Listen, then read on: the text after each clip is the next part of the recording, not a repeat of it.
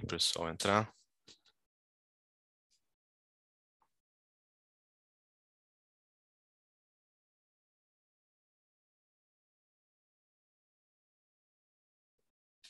Já podemos. Bom, bom dia a todos. Sejam bem-vindos à teleconferência referente aos resultados do primeiro trimestre de 2022. Me chamo Pedro Varenga e ocupo a posição de diretor de RI e M&A da companhia. Comigo hoje estão presentes Pedro Ripper, nosso CEO, o André Veloso, nosso CFO, e o João Stricker, nosso VP de Operações Brasil e Latam. Informamos que a apresentação está sendo gravada e que todos os participantes poderão não só nos ouvir durante a teleconferência, mas também visualizar os palestrantes e acompanhar a apresentação. Adicionalmente, todos os participantes poderão acessar a tradução simultânea em inglês, caso assim desejem. No canto inferior direito há um botão Interpretation. Basta clicar e selecionar a língua desejada. For those that don't speak Portuguese, we have an English channel that can be used pressing the interpretation button on the bottom right corner and choose the option English. Logo após a apresentação, iniciaremos a sessão de perguntas e respostas exclusivamente para analistas e investidores, quando maiores instruções serão fornecidas. Antes de prosseguir, gostaríamos de esclarecer que eventuais declarações que possam ser feitas durante esta teleconferência relativas às perspectivas de negócio da Bimob, projeções, metas operacionais e financeiras, constituem-se em crenças e premissas da diretoria da companhia, bem como em informações atualmente disponíveis. Elas envolvem riscos, incertezas e premissas, pois se referem a eventos futuros e, portanto, dependem de circunstâncias que podem ou não ocorrer. Investidores devem compreender que condições econômicas gerais da indústria e outros fatores operacionais podem afetar o desempenho futuro da Bimob e conduzir a resultados que diferem materialmente daqueles expressos em tais considerações futuras. Agora, gostaria de passar a palavra ao Pedro Ripper, que fará as considerações sobre os resultados desse último trimestre. Pedro, por favor, pode prosseguir. Muito obrigado, Pedro. Bem, antes de tudo, bem-vindos. É... Bom dia. Bom estar novamente aqui agora para falar dos resultados do primeiro trimestre da Bimob. É... Pedro, se puder passar para o primeiro slide. É... Eu gosto sempre de recapitular muito brevemente é... como é que está o negócio hoje, né? Como a Bimob passou o ano anterior um processo grande de transformação, através de algum um processo de M&A e de, de certa forma inovação interna, vale um pequeno recap. A gente mantém a nossa essência de ser uma empresa B2B2C, um foco primordialmente em países emergentes. A gente tem uma origem de trabalhar com as grandes operadoras de telefonia móvel e gradamente vem estendendo essa, essa, esse modelo de distribuição para incluir fintechs e em breve o setor de utilities. A gente tem uma série de soluções que a gente foi agregando no nosso portfólio hoje composta de praticamente quatro serviços. A gente tem serviços digitais, a gente tem soluções de microfinanciamentos, é, de pagamentos e algumas plataformas que a gente vende no modelo de SaaS. É, e através dos nossos parceiros de maneira coletiva, a gente acaba tocando 2,6 bilhões de pessoas espalhadas nesse país emergente. No próximo slide, a gente entende um pouquinho como que são as alavancas que a gente normalmente cresce no nosso negócio. Então, o nosso esforço comercial e de produtos, ele de certa forma se subdivide em três é, frentes. A gente pode estar num determinado momento é, vendendo novas soluções e serviços digitais é, para parceiros que a gente já tem, ou seja, já trabalhamos eventualmente com operadora ou com banco e a gente só tem uma oferta, a gente pode botar mais ofertas, de certa forma aumentando o nosso share of wallet do cliente final. A gente pode expandir de certa forma geograficamente ou mesmo nas mesmas geografias com novos parceiros, ou seja, tendo acesso a novos clientes, que é essa alavanca do meio. E por último, mesmo num ambiente ou num mercado onde eu já tenho um parceiro, já esteja nele, já esteja com uma solução, através do uso de campanhas digitais, a gente pode aumentar a penetração das soluções que a gente tem nos, é, sobre o mercado endereçável. Então, no fundo, é um jogo de três alavancas. Qualquer uma delas, de certa forma, contribui para o nosso crescimento orgânico. Dito isso, vale agora a gente mergulhar nos resultados propriamente ditos. Começando um pouco da visão mais macro, a gente teve uma notícia boa nesse trimestre. A gente expandiu para mais novos, novos dois países, sempre pegando aquela tese de países emergentes, que tem pontos de dor dos nossos parceiros, dos nossos consumidores finais muito semelhantes aos que a gente enxerga em outros mercados emergentes. É, então, a gente lança Taiwan e Cazaquistão, duas novas geografias. A gente estende um pouquinho o tamanho do nosso mercado endereçável em termos de usuários potenciais para 2,6 bilhões. E com isso a gente também está aumentando o nosso número de parceiros ativos. A gente teve, fez cinco lançamentos é, no primeiro trimestre do ano. A gente teve três lançamentos especificamente nosso serviço de assinaturas, o Apps e o Games Club, é, um no Cazaquistão, um em Taiwan é, e outro no Paquistão. Dois países novos e a gente acabou de consolidar o Paquistão na medida que a gente já estava trabalhando com as demais operadoras. E a gente, no fundo, lançou duas plataformas Loop. Para quem não se lembra, Loop é uma plataforma de campanhas digitais que é, de certa forma, combustível para a venda de todos os nossos outros serviços. Então, ela em si não é uma plataforma geradora de receita, mas ela é um habilitador para que a gente possa acelerar nossas vendas. Então, é uma vitória importante para a gente. É, foi um mais um no, no próprio é, na própria Tailândia e outro na Tanzânia. É, normalmente, você, isso aqui é um indicador leading, né? Uma vez lançado o loop, isso ajuda a gente a acelerar as vendas e aumentar a penetração nos respectivos países e operadoras que a gente lança. Seguindo para o próximo slide, a gente faz um breve recap de como é que hoje estão nosso, o nosso, nosso portfólio. Nosso portfólio ele é dividido nesses quatro pilares que eu apresentei brevemente no primeiro slide, é, com algumas subdivisões. Né? O serviço de assinaturas, basicamente, é a origem da Bimob, é uma empresa de, de assinaturas de apps and games, no modelo de uso limitado. O segundo pilar, na verdade, a gente acaba, acaba agrupando dois serviços razoavelmente distintos, embaixo desse pilar. É, a gente tem o um negócio chamado de nano credits, que é a capacidade da gente adiantar é, é, pequenos pacotes de voz, dados ou recarga para aquele usuário que muitas vezes fica sem saldo e é uma maneira de tirar atrito é, de um lado da jornada desse cliente, ao mesmo tempo monetizar é, uma, uma, relação entre eles e as suas operadoras. E a oferta mais nova que a gente tem ali, que a gente brinca que é a startup dentro da Bimob, é a de credit scoring, ou soluções de scoring, onde a gente se alavanca de dados de telecom para municiar fintechs e outros segmentos para fazer scores mais precisos sobre segmentos da sociedade que muitas vezes tem, os dados são mais rarefeitos. Continuando, o terceiro pilar é nossas soluções de pagamentos verticais. Verticais porque a gente normalmente se orienta ao, ao, ao redor de uma indústria, originalmente a indústria de telecom, onde a gente cria soluções de pagamento que específicas para soluções da relação dessa indústria com seus clientes finais. A tese aqui é gradualmente incorporar outras indústrias né, nesse segmento. E por último, tem nosso segmento de plataformas, onde a gente tem basicamente dois tipos de plataformas aqui. Uma delas, que é a primeira ali, é o Loop. Ela é uma plataforma enabler, né? Ela é um habilitador das demais. Ela não é uma plataforma geradora de receitas, mas é uma plataforma de campanhas digitais que é o que habilita a gente fazer a venda dos demais serviços. E as outras linhas são plataformas que, de fato, são vendidas no modelo de SaaS. Então, com isso, a gente tem o quadro de como é que a gente subdivide nossa receita. Usando essa mesma quebra, a gente tem dois grupos de indicadores. Né? Os indicadores B2B e os indicadores B2C, respeitando o nosso modelo B2B2C. No B2B, a gente mede primordialmente o nosso avanço em número de parceiros e contratos. É, eles são os habilitadores para a gente chegar nos clientes. E aqui, de certa forma, a gente vê de uma outra, de uma outra maneira o que a gente viu naquele mapa, né? O, o highlight aqui é que a gente é, conquistou umas três operadoras, né? A Ufone, a Tele2 e a, a Microkiosk é, em Taiwan. E a gente lançou dois loops que, de certa forma, aparecem lá dentro da, do, do, do grupinho de plataformas como serviço. Então, isso é legal porque mostra que, depois de um período onde a gente ficou muito tempo sem poder viajar, é, essa venda B2B ela é mais high touch, diferente da B2C, que ela é puramente digital.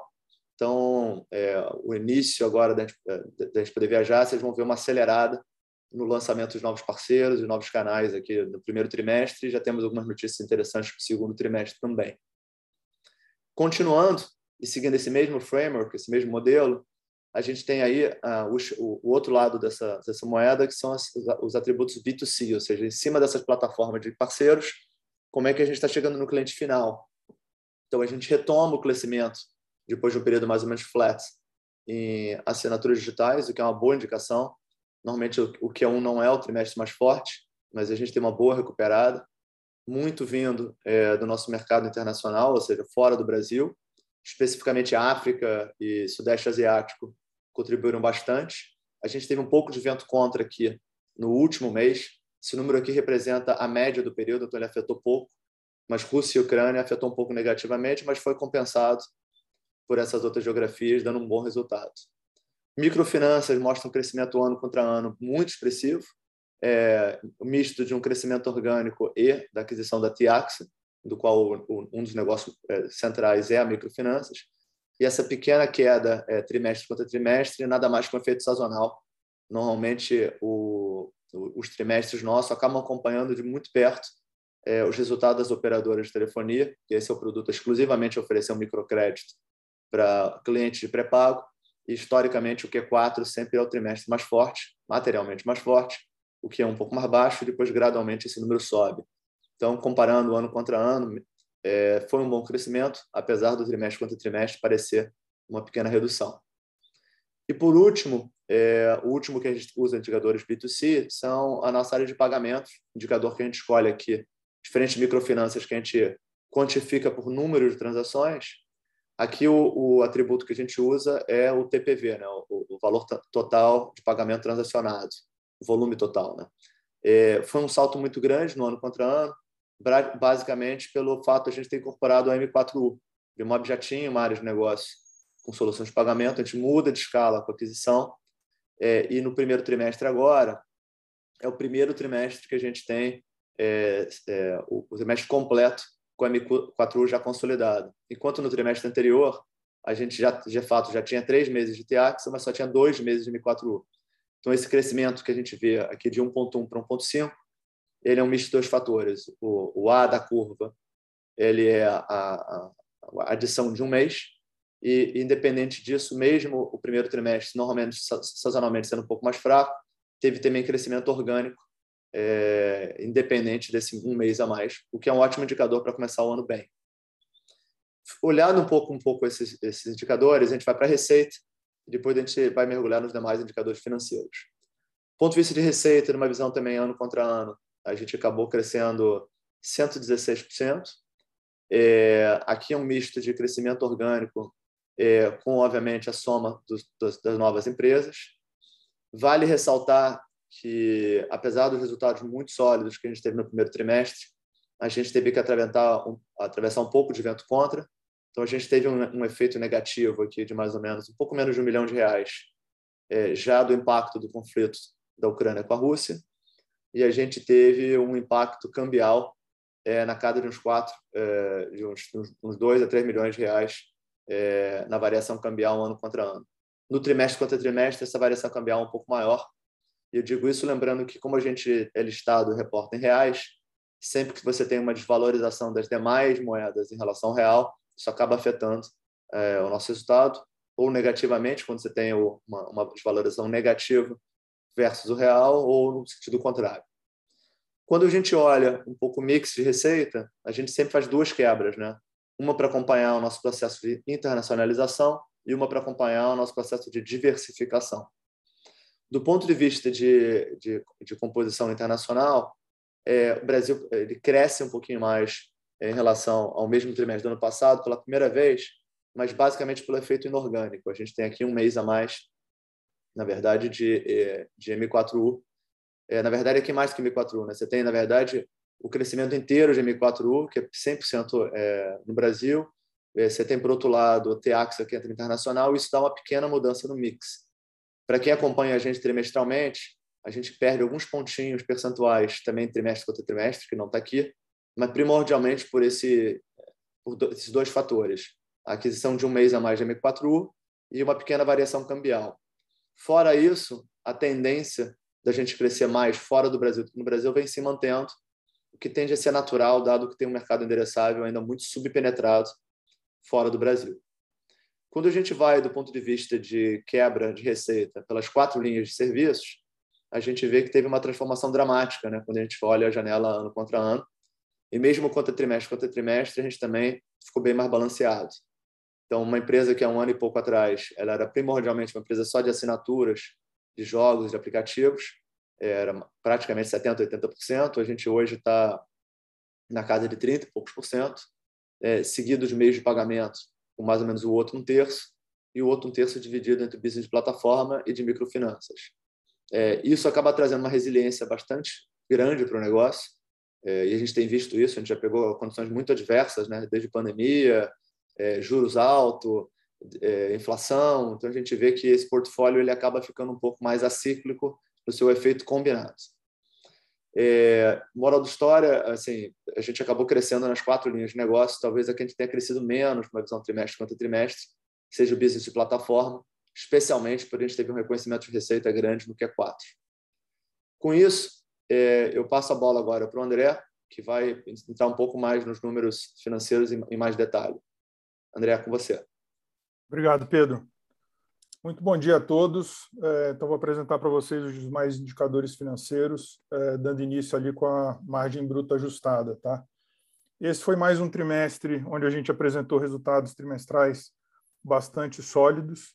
Né? A partir da receita líquida, a gente desconta ali os custos dos serviços prestados, que basicamente são compostos né, por gastos de, mar de marketing para aquisição de novos clientes, gastos né, com licenciamento de software é, além de chargeback, MDR e outros gastos com venda.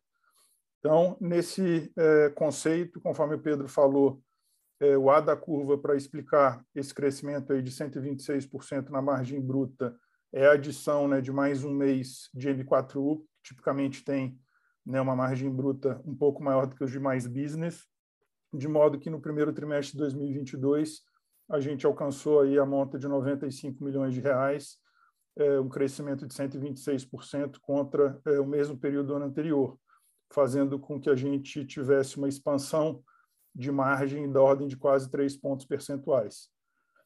É, avançando para, demais, para as despesas administrativas ajustadas, é, nesse trimestre, é, essa rúbrica né, alcançou ali a monta de 53 milhões de reais, é, uma variação de 192% frente ao igual período do ano anterior. Ela basicamente é explicada pela consolidação né, do maior gasto de pessoal nesse trimestre, fruto da consolidação tanto de Tiaxa quanto M4U, que acrescentaram ali pouco mais de 450 colaboradores ao nosso time, né, de perfil é, tipicamente ali de produtos e, e área de tecnologia. Com isso, é, fechamos o trimestre com 42 milhões né, de EBITDA ajustado, uma expansão ali da ordem de 76% versus o mesmo período do ano anterior, com uma margem de 31 pontos percentuais relativamente à receita líquida. É, aqui vale é, eu comentar né, que agora no finalzinho desse primeiro trimestre a gente já deu início a uma série de iniciativas para captura de sinergias, onde as três primeiras foram na frente basicamente de, de pessoal, né, com ganho de eficiência ali na, na estrutura organizacional, tipicamente ainda concentrada na geografia Brasil, uma renegociação também é, do nosso contrato de, de hosting, bem como é, um aproveitamento ali também da, da antiga sede né, da, da M4U, onde a gente é, promoveu no encerramento do contrato de aluguel da antiga sede da Bemob, migrando agora a nossa sede para a M4U. Então, essas três iniciativas vão começar a ter um efeito mais robusto a partir do segundo trimestre, de modo que a tendência é que daqui para frente a gente consiga começar a recompor é, a margem EBITDA de modo a alcançar ali algo entre o intervalo da antiga Bemob e esse ponto é, onde nos encontramos agora no primeiro trimestre de 2022. Avançando para o próximo slide, a gente apresenta por favor, ali, Pedro. A gente apresenta o lucro líquido ajustado, tá? É, onde no primeiro trimestre de 2022 é, esse indicador cresceu 79%, né, alcançando a monta de 22,6 milhões de reais, e uma margem relativamente à receita líquida da ordem de quase 17%. Os principais vetores que explicam essa variação são basicamente né, uma hora EBITDA ajustada em termos nominais, uma maior, é, um maior resultado né, financeiro na medida em que a gente teve um caixa médio superior nesse intervalo de tempo, fruto né, dos recursos captados com, com IPO e que ainda não foram dispendidos com todas as iniciativas de M&A né, que nós temos intenção de, de executar. É, de igual modo, a operação de swap para recompra das nossas ações influenciou também positivamente essa rubrica no trimestre e ela foi parcialmente compensada por uma maior despesa financeira relacionada à atualização tá, das contraprestações para pagamento do, do earnout, tanto de Tiaxa quanto de M4U. E o último vetor, nesse caso também, é, é, é, atenuando ali os efeitos né, positivos é, sobre o lucro líquido, é, fazem referência a uma maior despesa né, com depreciação e amortização, bem como o início do processo de amortização do ágio né, alocado. Lembrando que, enquanto não houver a incorporação dos ativos adquiridos, é, tais efeitos não são bons para fins fiscais. Avançando para a métrica de fluxo de caixa operacional, né, lembrando que internamente a gente utiliza esse conceito de modo a facilitar a comparação é, entre as diversas unidades de negócio né, que nós temos dentro do grupo. Ele basicamente é composto pelo EBITDA ajustado menos CAPEX. Tá? Esse indicador ele cresceu 86% né, nesse intervalo de, de tempo, ano contra ano, é, com uma expansão ali de de, de taxa né, de conversão desse EBITDA em caixa é, da ordem de 72%. Isso é tanto explicado né, por uma elevação do EBITDA em termos nominais, quanto também uma, uma redução relativa tá, do, do CAPEX incorrido no período. Com isso, a gente fechou o trimestre com 527 milhões tá, de posição de caixa, uma posição é, bastante sólida é, para é, darmos né, continuidade às demais iniciativas de M&A que, que temos intenção de fazê-lo. Com isso, eu volto a palavra para o Pedro, que vai fazer ali as suas considerações finais. Muito obrigado a todos. Para encerrarmos, eu acho que alguns pontos, né? É, esse é o nosso sexto trimestre, se eu não me engano, aqui, é, desde que a gente abriu o capital, e ele, de certa forma, mostra um, um, uma coisa que eu gosto muito que é consistência, né? Apesar de na, na vida real de negócio sempre tem variáveis imprevisíveis, a gente tem conseguido manter crescimento mesmo num, num, num período bastante adverso ainda, né? Guerra, pandemia e outras coisas mais. Então a gente está feliz, que acho que foi um resultado bastante sólido. Eu acho que a gente está o resultado além de ser sólido, ele está pela primeira vez com praticamente todas as linhas de negócio apontando para para a direção correta, que não necessariamente vai acontecer sempre, Daí o papel da diversificação, mas a gente teve um, cenário bom, onde, apesar do vento contra-cambial e um pouco do tema do conflito, é, os negócios se comportaram bem. É, o fato de a gente ter se diversificado tem um efeito colateral, além da resiliência, bom, que abriu muitas avenidas de crescimento. Então, a gente está com muitas frentes muito interessantes em praticamente todas as quatro né, é, linhas de negócio que a gente tem, algumas nos levando para outros segmentos, é, outros nos mantendo nos mesmos segmentos, mas com ofertas um pouco diferentes. É, a gente vê ainda que muitos dos negócios estão fora de escala, é, então, na medida que a gente venha a ganhar a escala, é, muito provavelmente a gente recompõe margem, como o André já indicou. Então, esse é um processo que a gente vai fazer, mas ao mesmo tempo a gente não vai otimizar custo na medida que a gente tem que abrir mão de custo de oportunidade de, de, de crescimento. Acho que esse trade-off a gente não está disposto a fazer, mas essas coisas, na nossa visão, são, é, são conciliáveis. Né? É, a gente está bastante entusiasmado de que aquilo que a gente aprendeu a fazer e os problemas que a gente aprendeu para resolver do cliente final associado à indústria de telecom, a gente tem visto que elas são muito aplicáveis para outras indústrias. Então, a gente está muito empenhado de levar nossas soluções, obviamente adaptando a realidade de cada indústria para clientes através de outros caminhos. Né? Então, as fintechs, a gente continua empenhado a trabalhar com elas. E como já não é segredo, porque eu já comentei já há algum tempo, a gente está agora bastante focado em trabalhar com o setor de utilities, que a gente enxerga eles num, num momento de transição muito parecido com o setor de telecom alguns anos atrás.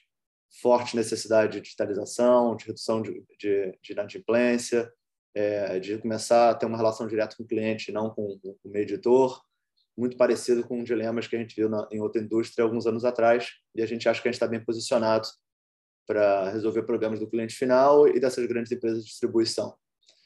E por último, a gente, é, em função de estar com uma posição de caixa ainda bastante confortável, né, a gente está com mais de meio bilhão, é, a intenção é, do uso desse caixa é se manter muito semelhante ao que a gente vem falando há algum tempo a gente continua como nossa prioridade é, o M&A, por mais que a gente tenha acabado de fazer duas grandes aquisições, a gente continua na crença que ainda tem muitos componentes que, de empresas que são muito complementares ao que a gente faz, a gente tem uma distribuição muito ampla e a gente acha que nesse Lego que a gente está montando ainda tem uma série de peças que fazem muito sentido e a gente está ativamente é, no mercado buscando, várias a gente achou, outras a gente está em estágio de negociação, como, como qualquer processo de M&A. Então, essa ainda, ainda é, vamos dizer assim, o uso preferencial do nosso caixa e nas condições corretas é o que vai ter prioridade na hora de alocação de caixa. Dito isso, como a gente gera caixa, além de ter caixa, e os business que a gente tem comprado normalmente são empresas também geradoras de caixa, a gente está aproveitando esse momento que a gente acredita de mercado de capitais muito pressionado pelas mudanças macro e estamos estendendo o nosso programa de recompras. Então, estamos botando mais 2 milhões de ações para estender, estender e a nossa intenção é, enquanto isso não competir com nosso com M&As muito concretos, a tendência é gradualmente a gente ir recompondo o valor da empresa, recomprando um pouco das ações, enquanto pelo menos estiver nessa faixa de preço que a gente acredita não representar o, o valor intrínseco do nosso negócio. Dito isso, gente, nossa sugestão, como de costume, é a gente abrir para perguntas e respostas. Talvez o Pedro possa só definir um pouco a dinâmica aqui, só para refrescar nossa memória. Legal. Obrigado, Pedro. Bom, a gente vai iniciar a pergunta, a sessão de perguntas e respostas justamente para investidores e analistas. E caso haja alguma pergunta, eu peço só que ou digitem na seção de Q&A, que está disponível na parte inferior da tela do Zoom, ou cliquem na opção Raise Hands, caso prefiram falar. Tá? Eu vou passar a primeira pergunta para o Bernardo Gutmann, da XP. Deixa eu liberar o microfone dele aqui. Pedro, só uma gentileza, você pode tirar a tela da, da apresentação, a gente consegue Claro. Acho que o vídeo fica maior. Bernardo, você consegue nos ouvir bem? Já está liberado o microfone aqui. Não, ao contrário, agora está. Bom dia, pessoal. Vocês estão me escutando? Pouco baixo, Bernardo. Deixa eu tentar um. Está melhor agora, Pedro? Melhorou, está perfeito. Bom dia, tudo bom? Pedro, André, Stripper, Marenga.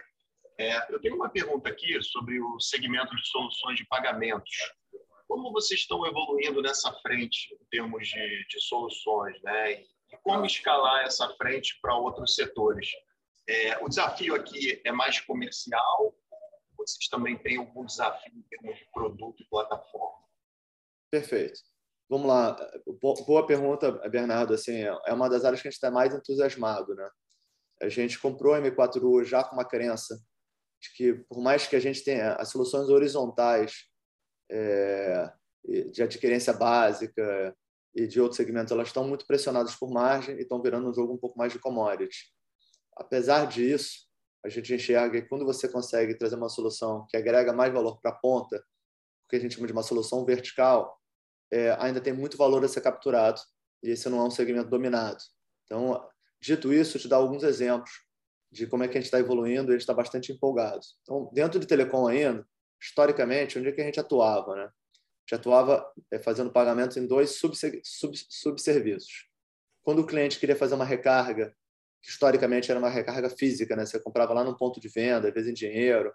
É, a tendência é você tentar levar isso para canais digitais e a gente atua historicamente, né? É, de maneira a habilitar todas as operadoras a fazerem, a setarem todos os meios de pagamento em todos os canais possíveis tentando trazer ofertas mais personalizadas para cada um. Então, isso é um, é um pouco do histórico do que a gente já fazia. E isso, tá, de certa forma, está limitado ao tamanho do mercado pré-pago e a digitalização, que hoje é até forte. Então, 70% da recarga no Brasil já virou digital. E as operadoras pegam um pedaço disso, os bancos digitais pegam outro. É, o outro segmento que a gente historicamente atua são nas cobranças recorrentes. Assim, existe uma tendência das operadoras quererem fazer planos mais digitais, é, onde você possa fazer toda a venda é, sem que você tenha, tenha um contato numa loja ou, ou no, mesmo no varejo. E aí você fazer uma venda de um produto digital, onde o meio de pagamento é um cartão de crédito Pix, você não tem nem que fazer análise de crédito, você tira uma das etapas. E esse era um, era um produto de nicho até então. Então, ainda no feijão com arroz, a gente vê uma oportunidade muito grande das operadoras ganharem um espaço dentro da venda de recarga digital vis-à-vis -vis outros canais. A gente vê é, esses planos digitais das operadoras estão ganhando tração. É interessante que o produto que até então eram vistos como produto de nicho, eu acho que numa visão de alguns anos ele tem risco de virar o produto principal. Isso para a gente pode ser um vento a favor muito grande, porque eu diria que esse tipo de serviço de recorrência digital que a gente pega hoje deve representar menos de 10% da receita do pós-pago do controle. É, eu diria, se eu chutaria aqui, é de 5% a 10% se você começa a deixar de ser um produto de nicho, você imagina que você tem um potencial bom de crescimento ali. Mas o mais bacana é um pouco as coisas novas que a gente está vendo, né? A gente vê que tem outros segmentos seja dentro de telecom ou fora de telecom, que ainda não estavam fazendo uso de soluções assim diferentes de pagamento. Então vou dar dois exemplos aqui. Um deles é a banda larga fixa, né? Banda larga fixa tipicamente era um produto somente de fibra, né? Mais elitizado, você fazia uma análise de crédito de quem que você ia fazer vender a fibra ou não, baseado se você tem uma fibra passando na sua casa e basicamente você mandava uma fatura para o cliente. É, com a capilaridade das fibras aumentando e você começando a vender para segmentos de todas as classes sociais, você começa a ter processos, de um lado, mais digitais e, por outro lado, mais risco de crédito. Então, as operadoras, em geral, estão mais abertas e criativas de achar outras formas de, eventualmente, jogar esse scoring para os emissores de cartão de crédito. E com essa condição assim de tempestade perfeita, né? Você tem as fintechs no Brasil é, emitindo os cartões numa velocidade como a gente nunca viu. Então, você começa a ter uma interseção muito grande entre os dois mercados e a gente está muito bem posicionado para entrar nessa nova linha de soluções no segmento que historicamente nunca teve é, esse tipo de solução de pagamento e a gente não jogava até então. Então essa é uma novidade. Isso não está operacional ainda em escala, tem uma operadora só que está com esse serviço em piloto, mas a tendência a gente acredita que a maioria das, dos fornecedores de banda larga fixa é ter um percentual relevante das suas ofertas de fibra operando no modelo desses moldes que a gente já fazia no, no mundo móvel.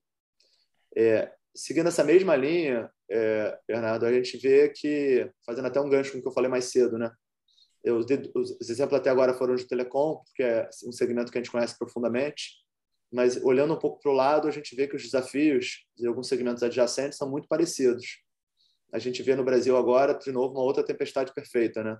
Você tem inflação, você tem renda caindo um pouco e você tem custo de energia aumentando. Então, isso bota uma pressão enorme em inadimplência para as distribuidoras de energia elétrica, você bota uma pressão enorme em custo de arrecadação e numa indústria que ainda está querendo criar o seu canal, a sua relação digital com seus clientes.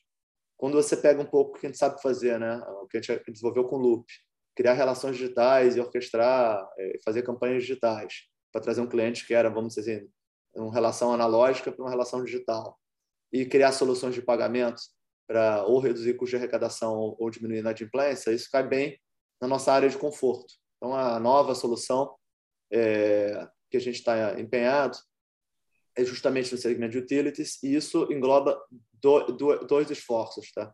Na verdade, até três. Dois que eu chamo de orgânicos e um inorgânico.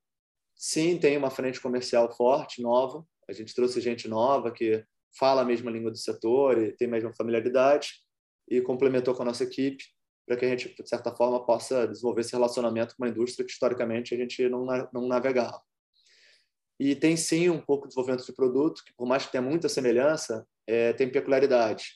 O foco das elétricas está muito mais de tratar o cliente inadimplente nesse momento, enquanto o telecom tem muito mais de pegar o cliente adimplente. Então, tem algumas diferenças de como você faz parcelado, mas eu diria que você tem uma interseção de produtos de quase 80% é, entre um e outro, e aí, obviamente, você tem as peculiaridades que carecem de se desenvolver um pouco de produto novo. E a terceira pata que eu brinquei aqui é que a gente sempre olha, né, de uma maneira bastante disciplinada, é, aquela sempre tese do build versus buy, né? Então a gente nesse caso resolveu de maneira concomitante disparar as duas frentes. A gente tomou a decisão que o segmento faz muito sentido entrar e estamos fazendo boas incursões. Espero ter notícias assim bem interessantes para compartilhar em breve com o mercado. E, em paralelo, a gente está olhando algumas, alguns cenários de, de, de, de, aquisições nesse segmento que poderiam queimar algumas etapas. Então, aqui é, é um dual track, no medida que as duas coisas estão em paralelas, ambos os cenários funcionam, e aí é uma questão muito mais de preço e achar o, o, a empresa adequada para justificar uma aquisição. Então, desculpa, foi uma resposta muito longa, mas esse é um tema que a gente está muito empolgado. Ah, legal, ficou bem completa a explicação. Obrigado, Pedro. Valeu, Bernardo. Quem é o próximo, Pedrão? É, o, é, é a próxima pergunta é o Christian, né, do Itaú. Vou liberar aqui o microfone para ele. Christian, tá liberado aqui. Bom dia, pessoal. Bom dia, Pedro, André, Sticker. É, eu tenho duas perguntas aqui. É, a primeira seria ali em relação à base de usuários, né? do, do Apps and Games, da, da, da divisão de subscription, é, a gente viu um crescimento muito forte, né, ano contra ano, acho que 8%, se não me engano. E aí eu queria entender um pouco mais do que está por trás desse, desse movimento, né, se tem alguma razão espe específica, se já é algum tipo de maturação a mais dos últimos é, parceiros anunciados e regiões é, adentradas. E o que, que a gente pode esperar de impacto novo nessa linha, né, devido à nova expansão ali de mais três parceiros em duas regiões. E aí a outra seria ali em relação ao que vocês comentaram recentemente sobre estar tá olhando é, efetivamente oportunidades de, de, de M&A, etc. Eu queria entender aqui é, se a gente estaria pensando numa expansão para alguns outros segmentos além do que vocês têm hoje de apps de, de subscription, pass e microfinance, né? Ou se seria, na verdade, é, alavancar as soluções que vocês já têm nesse, nesse, nesse, nesse negócio hoje, né? Obrigado. Perfeito. Vamos lá, Cristian. Então, primeira parte da pergunta. É, o crescimento desse trimestre, como a maioria das vezes, é um, um, um somatório de, de, de, efeitos individuais aqui. É, tiveram alguns países que aceleraram bastante, não são países novos, tá? O que também mostra que a relação de causa e efeito, entrar num país novo não significa que do, né, no, no D mais um você já começa a crescer, porque no fundo é uma composição de alguns fatores que traz o crescimento, né? O país é, e as operadoras têm que estar dispostas a, a, ser mais ativa na promoção dos serviços. Você tem que ter, é, ao mesmo tempo, os canais digitais, o loop, de certa forma implantados para as coisas tomarem, tomarem proporção. Então, a gente às vezes lança no país, fica aquela expectativa que já vai ter um crescimento de, de cara e não necessariamente funciona dessa forma. Nesse caso, do que um isso ilustra bem isso. São países que a gente já estava presente há algum bom tempo, mas a gente começou a acertar a mão nos canais. Então, é, a África em geral é, foi muito forte no Q1 é, e puxado muito por Nigéria, onde alguns a gente está num, num, processo do loop que ainda não é oficial, mas vocês vão ter notícias em breves que a gente vai ter boa, a gente está fazendo uma boa incursão lá, mas a gente já vê os resultados vindo. Lembrando que Nigéria é um dos países com maior população da África, então ele acaba qualquer mudança de ponteiro lá dá uma mudada no todo. É, a gente também teve um bom sucesso no Sudeste Asiático, especificamente também no Paquistão, que é, mesmo antes do lançamento dessa outra operadora, é, praticamente todos os operadores que a gente trabalha lá também estão muito ativos. Então é um misto, estou só destacando os dois pontos que se somaram mais. Nesse número, o que, que não aconteceu ainda também para acertar expectativas? A gente não acertou a mão ainda é, em volumetria nem de clientes pós-pagos e controle no Brasil, apesar de a gente ter feito boas incursões.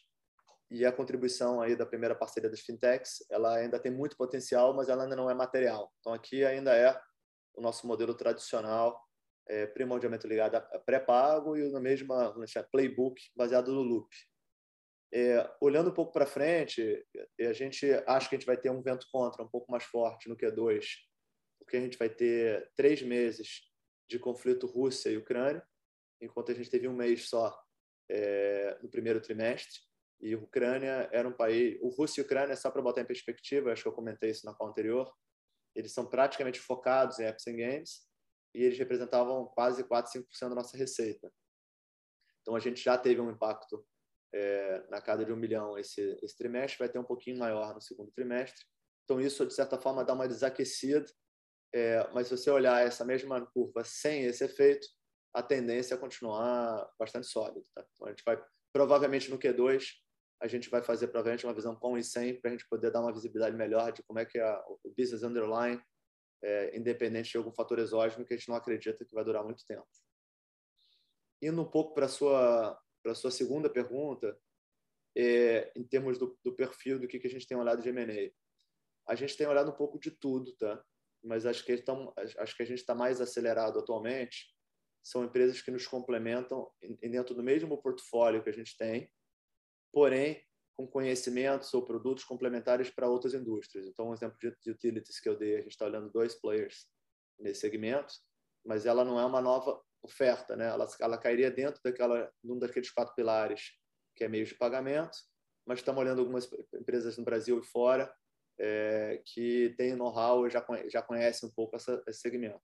Então, o que isso nos traz? Traz um ganho, uma curva de aprendizado mais, mais alta, traz uma série de contratos e traz uma complementaridade de produto que poderia acelerar bem a gente, nesse caso hipotético. É, a gente também está olhando outras empresas na área de serviços digitais, em áreas onde a gente tem uma penetração baixa, geográfica, e que parece que culturalmente são bem complementares para a gente. Mas, dado que o pipeline é longo, também tem outras empresas em outros estágios que são soluções completamente novas, mas sempre com uma visão de ter muito sinérgico, né? Ou seja, ela funciona no modelo B2B2C, o nosso canal digital é, alavanca as vendas desse ativo, Então, a lógica mais sempre é uma lógica menos de roll-up, né? De, e muito mais uma lógica de complementariedade. Né? Tem que trazer alguma coisa nova, que salvo isso, a gente acha que o crescimento orgânico tende a ser melhor para a gente. Então, é, é esse. Falei muito sem te dizer, dar muita dica, que obviamente a gente não pode dar muito mais detalhe, mas é mais para entender um pouco o nosso mindset, que tipo de player a gente está olhando. Não, perfeito, super claro. Obrigado, pessoal. Valeu, obrigado você. Bom, a próxima pergunta, na verdade, são três numa só. É, vem do Carlos Herrera, da Condor Insider. É, ele pergunta inicialmente, é, após o ganho de sinergia e junção de escritórios, qual é a margem EBITDA que vocês esperam atingir? É, a segunda pergunta é sobre scoring, tá? É, como é que está a evolução da operação é, e mais ou menos quantos clientes ele já, a gente já cobre, e da mesma forma se as margens desse business são melhores que os demais. E a última é relacionada a M&A, quais seriam os segmentos que a gente está analisando? Perfeito. Vamos lá. Na primeira, o André, de certa forma, já dá uma pincelada nisso, mas eu, eu acho que a médio prazo, na medida que a gente vai tendo ganho de escala, e vamos lá, é que tem duas dinâmicas diferentes aqui, só para separar da onde que veria essa recomposição de EBITDA. Você tem um lado dela, que é a otimização de custo, que ainda tem, é, ainda tem espaço para otimizar. Então, contratos que a gente está unificando e outras otimizações que o André e o time estão liderando. É, dentro delas, e mesmo realocações de equipe, mas mesmo, mesmo dentro delas, eu acho que não é daí que vai vir o maior ganho. Ou seja, tem algumas coisas que são no regrets, ou seja, valem fazer com baixo downside, mas quando a gente começa a falar de equipe, como a gente está com muitas frentes novas, é muito mais um tema de realocar equipes para áreas mais promissoras. E aí, nesse sentido, a gente provavelmente não vai apertar muito o cinto, porque a gente acha que a gente estaria é, abrindo mão de poder crescer em outras áreas mais rápido. E aí, como é que você recompõe EBITDA se você não fizer isso? Aí você tem ganho de escala, porque a gente acredita que dentro da nossa estrutura de custo fixo, cabe crescer materialmente. Então, eu acho que só é, na linha do custo, talvez a gente ganhe mais um ponto, um ponto e meio, é, e talvez para a gente realmente recompor mais dois ou três pontos, vai ser na medida que a gente vai crescendo o volume, né? Crescer o TPV, crescer assinaturas. Então, é mais ou menos essa fórmula que a gente vê. É, a gente acha que sim, a nossa estrutura atual ela tem uma certa escalabilidade ainda, sem que a gente tenha que crescer muito materialmente. Então, ou seja, dá para crescer de maneira não linear, dá para crescer mais é, o volume e a receita que a gente cresce do que a gente vai crescer na estrutura de custo. André, não sei se você quer dar mais uma pincelada nesse, ainda nessa primeira res, é, é, resposta. Acho que você cobriu bem, o, o Pedro. Direcionalmente isso mesmo. Perfeito. É, em relação ao business scoring, é, a, a, margem, a resposta é depende. É, tem duas maneiras de como enxergar essa margem. Né? Entender como é que é a dinâmica desse business. Né? Normalmente, os business B2B2C que a gente faz com as operadoras, o fluxo de receita ele é o contrário desse business. Né? Como é que é o fluxo de receita normalmente?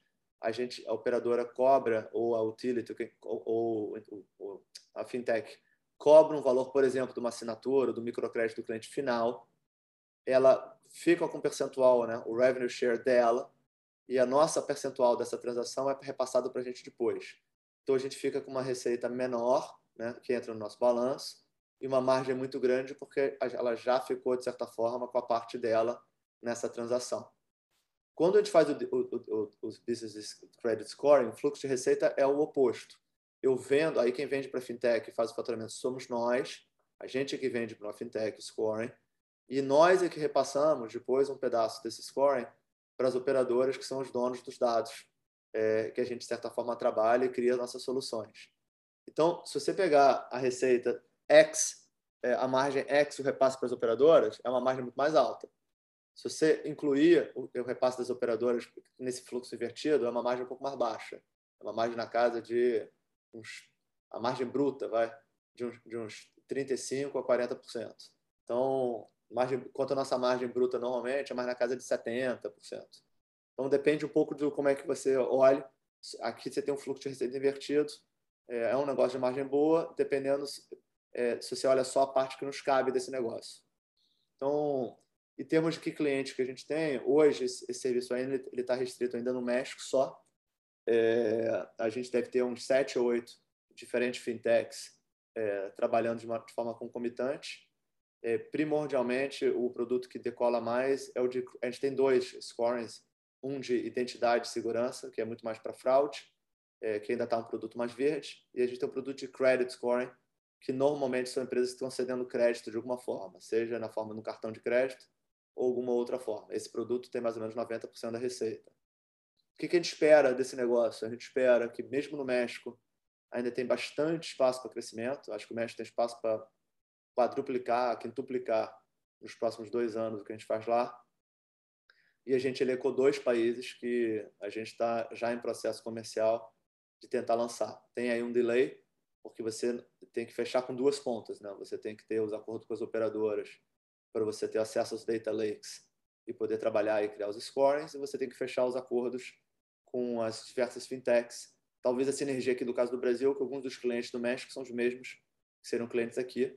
O outro país é um, é um país no Sudeste Asiático, já tem um mercado se formando nessa área. Lá também é muito rarefeito os dados de scoring é, e faz muito sentido usar esse tipo de dados. Tá? Eu não acho que nem Brasil nem esse outro país vão ter uma contribuição material ainda para o ano de 2022. É, eu acho que o marco que a gente está se impondo aqui é estar tá com isso lançado e rodando para a gente poder, de fato, com isso escalando bem em 2023 e, e dobrar ou triplicar esse negócio novamente. Então, esse é um pouco o plano ali. E, e por último, acho que eu já respondi um pouco essa, é um, é um pouco o segmento que a gente está analisando novos M&As, né? Ou seja, a gente está olhando um misto de, é, é, dentro das mesmas soluções que a gente tem, é, players que tenham mais penetrações em, ou indústrias ou geografias que a gente ainda não conseguiu penetrar, é, e pontualmente empresas que têm soluções complementares. É, então aqui acaba sendo um pouco dos dois. Eu acho que a gente passou, né, Pedro? Aqui as perguntas do Carlos. Passou, passou. A próxima pergunta ela vem do André Santana, investidor pessoa física, é, e ele comenta sobre a quer, quer entender um pouco mais sobre a implementação do Loop, como é que está evoluindo. É, da mesma forma, a parte de monetização de dados, né, que você comentou agora há pouco, e se tal dinâmica poderia gerar algum tipo de JV com as operadoras. Super boa pergunta. Bem, o, o Loop é, é, é interessante, né? Que a gente criou ele muito mais para vender assinaturas digitais, mas a relevância dele ele aumenta cada vez mais. Na medida que eu vou orquestrando, né, gerenciando campanhas de mais serviços, isso requer mais inteligência, né, para saber quando você só tem um produto, está muito fácil. A tua inteligência é mostrar sempre aquele produto, aquele serviço para o cliente final. Quando você começa a ter múltiplas opções, né? Não, eu vou adiantar um pacote de voz, um pacote de dados, eu vou dar um microcrédito, eu vou fazer uma recarga, eu vou tentar levar esse cliente para um plano controle, eu vou vender um serviço de jogos. Na medida que você vai tendo múltiplas opções, é, o loop vai ganhando relevância, né? porque você escolher bem é, o que, que você vai mostrar para o cliente, dado que ele tem várias alternativas de você fazer aquele é, ponto de contato. Então, ele está, é, cada vez fica uma parte mais nevrálgica aqui do nosso negócio. Ele tem evoluído em inteligência mesmo, né? a gente está gastando, mais energia de como fazer algoritmos mais inteligentes. Isso tem sido muito útil, acho que ainda vai ser mais e até empurrar os outros negócios, né? os meios de pagamento e microfinanciamentos, eles andam muito mão dada com canais. Eu estou otimista agora, como eu já comentei, que o fato de a gente estar tá podendo começar a viajar, principalmente para o mercado internacional, a gente teve um ano de 2021 que a gente lançou muito menos canais do que a gente tinha feito em 2020. E pelo que vocês vão ver em breve, a gente vai começar de 2021 retomando uma batida que a gente já não via mais de 12 meses. Então, isso, eu acho que isso aqui é, é, é uma área de, de investimento forte que a gente vai continuar a ter. E aí, por último, o tema das JVs é sempre um tema, um tema pouco óbvio para a gente. Tá? É, a gente tem parceria um pouco no nosso DNA, né? Quando você faz uma empresa B2B2C, você tem que ser muito sensível, né? De como é que você gera valor nas duas pontas, né? Ou nas três no limite, né? Como é que você cria uma solução bacana para o cliente final, que faça sentido, reconhecendo que você tem um parceiro no meio que é como é que isso se encaixa na estratégia desse parceiro, gera rentabilidade. A terceira ponta, obviamente, somos nós, tem que ser um negócio que é coerente para a gente. Então, apesar da gente ter um know-how bastante forte de tentar de parcerias onde você divide valor no final do dia, é, o, o desafio da DV com as operadoras, a gente até gosta da tese, mas a gente é um player globalizado e que a gente tem como intenção sempre trabalhar com todas. Então, a gente está bastante aberto sim a JVs, mas talvez a pré-condição, o que traz uma certa complexidade, é que teria que ser uma, uma JV de múltiplas partes. A gente acha que faz muito pouco sentido a gente alienar um pedaço inteiro do mercado. Num mercado como o Brasil, que você tem é, meio que dividido agora, pós-aquisição da Oi, meio um terço, um terço, um terço, é, na medida que você faz uma JV com uma operadora, o que normalmente acontece é que você, em algum grau, acaba alienando as demais. Então, a gente é simpático ao tema com essa ressalva. Tem que ser algum arranjo. É, de certa forma, a gente já tem uma GV virtual, na medida que eu, quando a gente faz um negócio, a gente divide valor com as operadoras. O que a gente está falando aqui é de fazer uma GV baseada em equity. Então, para mim, eu acho que isso é, um, é uma, é uma, complica, uma complicação a mais, mas não é um issue necessariamente, tá? porque as operadoras claramente competem no business de telecom. Mas nesses business adjacentes, muitas vezes, é, a competição faz muito pouco sentido. E aí a junção de três operadoras com um player espe é, especializado pode sim fazer sentido. Então esse é um tema que a gente está aberto, tem conversas diferentes, mas com essa ressalva que ela tem que nascer ou nascer ou nascer muito encaminhada para ser para ser multioperadora, eventualmente até multinacional, que faz mais sentido ainda. Acho que a gente endereçou aqui as perguntas do André Santana, né, Pedro? Perfeito. E a gente tem uma última pergunta que vem do Alexandre Vieira, é, que ele gostaria de entender como esse prolongamento da guerra entre Rússia e Ucrânia pode afetar os próximos resultados e quais são as nossas estratégias para amenizar esse impacto. Perfeito, Alexandre. É, então, primeira resposta sendo bem direto, sim. É, enquanto tiver o conflito, vai ter impacto. Ou seja, é, por incrível que pareça, as receitas não zeraram. Eu te confesso que foi até surpreendente. A gente se preparou para um, um cenário até mais ácido do que está sendo. A verdade é que nesse ambiente tem entretenimento, celular funcionando, microcrédito, coisas dessa natureza é, são relevantes ainda. Mas, obviamente, as políticas de cobrança foram muito flexibilizadas por razões óbvias, humanitárias, e que teve também de valorização cambial e outros desafios a mais. Então, a gente acredita que sim, enquanto o conflito é, ele continuar, é, esse impacto continua é, ele, como eu já comentei antes, ele, ele num todo, no cenário mais extremo, se a nossa receita zerasse, ele representaria na casa de uns 4% da nossa receita. A gente não tem visto é, um impacto nessa materialidade.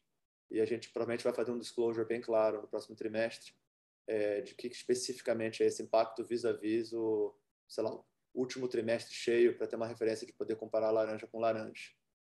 É, o que, que pode ser feito para mitigar? Eu acho que tem uma coisa que a gente já fez, que tem menos a ver com impacto direto na Ucrânia e na Rússia. A gente tinha, é, ou melhor, tem, um escritório na Ucrânia, e a gente tem equipe em Kiev e em Odessa.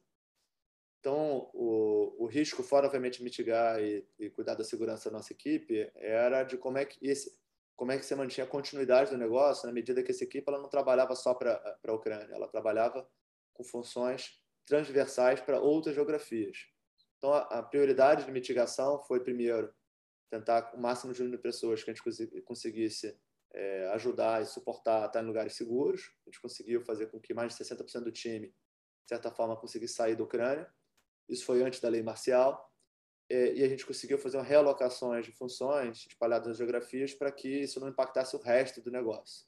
Então, acho que, olhando para trás, é, essa mitigação foi bem feita, porque o resto do negócio conseguiu crescer, apesar da gente ter tido que realocar funções em múltiplas geografias, etc. É, mesmo o time que continua na Ucrânia, é difícil acreditar, né, num ambiente mais hostil, o pessoal continua produtivo, assim, de tirar o chapéu, o nível de comprometimento não é clichê, né? as pessoas estão debaixo de guerra e continuam, é, de certa forma, trabalhando. Então, acho que isso foi, foi bem mitigado. Agora, a mitigação do impacto direto é, na Ucrânia, a nossa latitude é baixa. É, no final do dia, o que a gente não está fazendo é gastando mídia coisas dessa natureza, é, quando você tem risco de você não conseguir fazer cobrança. Eu acho que nem seria nem adequado nesse momento. Então, ali é respirar fundo, fazer o plano de contingência que já foi feito e, no fundo, torcer, rezar para que o conflito de uma maneira mais ampla se dissipe e essa desgraça termine. Mas eh, para setar a expectativa do ponto de vista do investidor, enquanto permear o, o, o, conflito, vai ter algum nível de impacto, talvez na casa de uns 2%, é, ou talvez um pouquinho mais, que a gente esteja sujeito vis-à-vis -vis do que seria o nosso crescimento completo. Pedrão, matamos todas? Acho que encerramos. É. Conseguimos finalizar todas as perguntas. Bem, muito bem, gente. Mais uma vez, muito obrigado. Acho que a mensagem final que fica é: começamos o ano, apesar de ser um ano complexo do ponto de vista macroeconômico, é, a gente não tem sentido muito esses ventos contras, fora as coisas específicas que a gente comentou de conflito e câmbio. e isso nos dá um bastante otimismo que 2022 vai ser, tudo indica que será um bom ano para nós e que talvez a gente possa trazer algumas surpresas positivas em, adição às que a gente já, de certa forma, é, é, delineou para o mercado. Então, ficamos por aqui e nos vemos novamente em breve. Obrigado. Obrigado. Bom dia a todos.